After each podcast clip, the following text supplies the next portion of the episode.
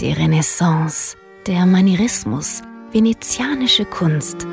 Einfach wunderschön anzusehen und gerade für junge Menschen langweilig. Daran änderte erst einmal auch Jacopo Tintoretto nichts. Der Pinselpopstar des 16. Jahrhunderts feierte 2017 mit einer spektakulären Sonderausstellung seinen 500. Geburtstag.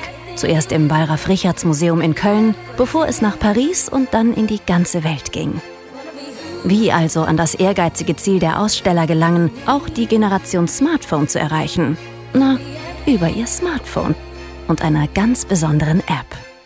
Die Tintoretto To Go ist eine Augmented Reality App, die Kunstwerke der Ausstellung raus ins Stadtbild holte und zum Leben erweckte.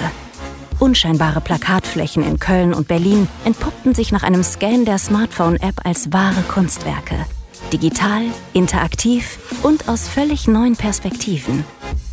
Faszinierende Animationen, Sounds und sogar ein Infrarotreflektogramm hat die jungen Digitalen vom jungen Wilden seiner Zeit überzeugt und tatsächlich bewegt.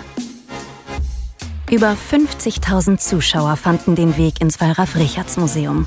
Und viele davon waren deutlich jünger, als es für eine klassische Ausstellung üblich ist. Vor allem für venezianische Kunst, den Manierismus, die Renaissance. Ach, wie schön.